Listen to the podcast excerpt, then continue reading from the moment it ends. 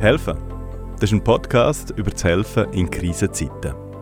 In der letzten Episode von der ersten Staffel reden wir darüber, warum wir eigentlich helfen. Wenn wir anderen Gutes tun, dann tun wir indirekt auch etwas Gutes für uns selber. Warum ist das so? Was bringt uns Helfen selber? Was den Menschen, die mir helfen? Und wie geht man mit diesen Erwartungen um? Es darf nicht erwartet werden, dass immer etwas zurückkommt.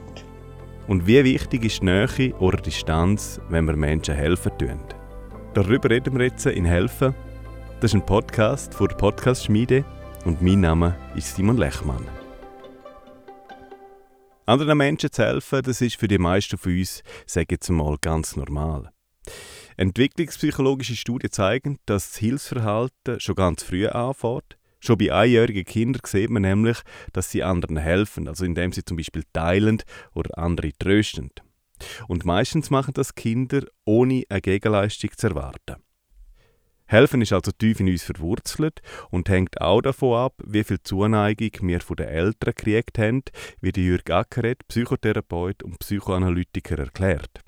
Die meisten Menschen haben elterliche Liebe erfahren und Hilfe beim Start ins Leben wie auch beim Aufwachsen.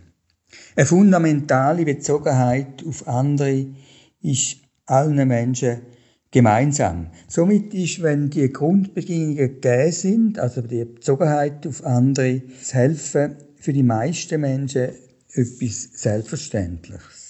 Und das Helfen selbstverständlich ist, das haben schon unsere Vorfahren gewusst. Also das Zusammenleben in einer Gruppe ist ja nämlich viel einfacher und sicherer gewesen als allein. Und weil man in einer Gruppe vom Wohlwollen der verschiedenen Gruppenmitglieder abhängig ist, sollte man ja auch gut miteinander auskommen. Und da ist das gegenseitige Helfen ein wichtiger Schlüssel. Helfen bringt also nicht nur den Menschen etwas, wo geholfen wird, sondern auch denen, wo helfen. Es ist quasi ein Gehen und ein Nehmen wenn wir anderen Gutes tun, dann tun wir indirekt auch etwas Gutes für uns selber.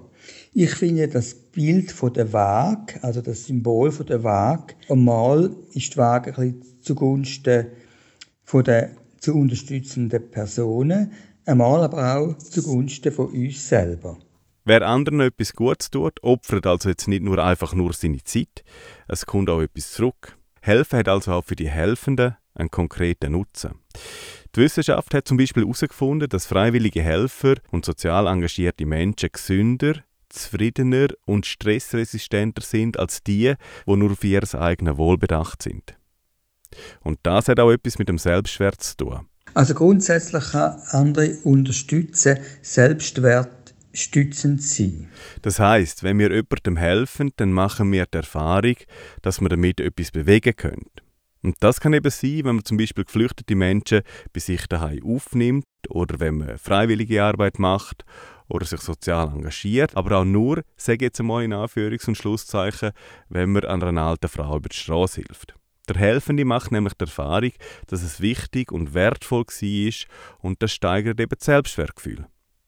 Aber auch für unser ganzes Zusammenleben ist Helfen ein wichtiger Faktor. Helfen hat mit Altruismus zu tun. Altruismus ist ein ethisches Prinzip und gilt als Grundbedingung von Kultur und Sittlichkeit. Helfen verbindet uns, es gibt das Gefühl von Zusammengehörigkeit und füreinander da sein. Helfen verbindet und kann also Nähe aufbauen. Und Nähe ist ja ein Bedürfnis, das viele Menschen haben. Im Weiteren kann Helfen eine Ersatzhandlung sein für fehlende nahe zwischenmenschliche Beziehungen. Also man kann Bedürfnis nach Nähe über Helfen kompensieren. Zwischen Nähe aufbauen und helfen muss man aber ganz klar unterscheiden. Äh, Nähe ist nicht mit Hilfe, mit sinnvoller Hilfe zu verwechseln. Wer Nähe erwartet, wird enttäuscht. Es darf nicht erwartet werden, dass immer etwas zurückkommt. Der Lohn vom Helfen liegt also nicht in der Dankbarkeit von denen, wo man geholfen hat. Das ist nicht der Sinn und Zweck vom Helfen. Das sieht man zum Beispiel auch beim Pflegepersonal. Sie helfen ja allen Patientinnen und Patienten, egal ob sie dafür ein Dankeschön kriegen oder nicht. Aber was man natürlich auch sagen muss, in den allermeisten Fällen kriegt man natürlich, wenn man hilft, Dankbarkeit und Anerkennung zurück, was natürlich sehr schön ist. Aber eben, erwartet dürfen wir es nicht. Wie wir bereits in der Episode Umgang mit traumatisierten Geflüchteten von unserem Helfer-Podcast gehört haben, ist für die Gastfamilie, wo geflüchtete Menschen bei sich daheim aufgenommen haben, die gegenseitige Erwartungen, wie man eben genau hilft, ein zentraler Punkt, wie Monia Ebersold vom Schweizerischen Roten Kreuz gesagt hat. Wir laufen als Gastfamilie ein bisschen Gefahr zum Aktionismus. Wenn man sich selber ohnmächtig und hilflos fühlt, dann möchte man helfen und macht in der Regel eher zu viel als zu wenig. Für die Betroffenen ist es aber eher wichtig, mit welcher Haltung wir ihnen begegnen. Und das ist fast wichtiger, als was wir schlussendlich machen. Und das kann ja auch entlastend sein für die Gastfamilie, weil weniger ist in diesem Fall wirklich mal mehr.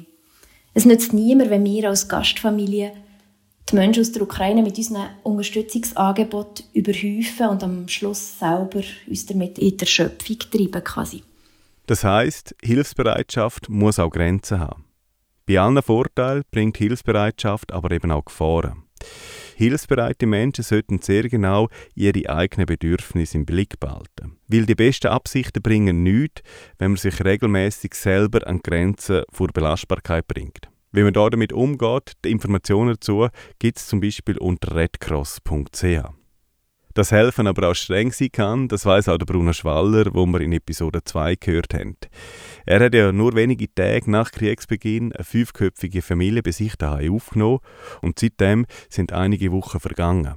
Wir sind also energetisch sehr ausbrennt. Jetzt, oh, jetzt haben wir heute Morgen über das diskutiert, wieso als wir echt so schlapp und müde sind und, und ich habe das Gefühl, einfach der Krieg oder die Situation, wenn du nachher so nahe, oder wir wohnen ja relativ nahe jetzt mit diesen fünf Menschen zusammen, das äh, braucht einfach Energie im Sinn von der Realität ist der, der Konflikt in der Ukraine, der Krieg. Es ist, gestern war es so, gewesen, dass ähm, die Kleine, die Achtjährige, hat, halb, oder den ganzen Nachmittag eigentlich gerannt und hat gesagt, sie möchte wieder heim, sie möchte, dass es wieder so wird, wie es gesehen ist.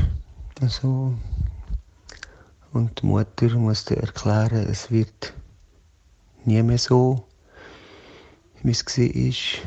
Hast du ähm, den ganzen Tag irgendwie grennende Leute um dich herum. Also nicht jetzt negativ, aber es, das kannst du nicht draussen los. Es geht echt durch die Türen. Obwohl, wie stark du bleiben oder stark bist und unterstützend bist und so. Also wir sind nachher darauf gekommen, dass wahrscheinlich einfach das wahnsinnig viel Energie braucht für uns, so unbewusst. Menschen helfen, die in Not sind, braucht also Kraft und Energie und ist sicher nicht immer ganz einfach. Wie wir aber auch gehört haben, ist Helfen etwas, was uns als Menschen ausmacht und wo ein zentraler Punkt unserer Kultur ist. Helfen. Das ist ein Podcast über das Helfen in Krisenzeiten. Der kommt von uns vor Podcast Schmiede. Sounddesign das ist von Hannes Dickelmann und mein Name ist Simon Lechmann. Zu finden gibt es helfen auf podcastschmiede.ch, Spotify, Apple Podcast oder überall, wo es gute Podcasts gibt.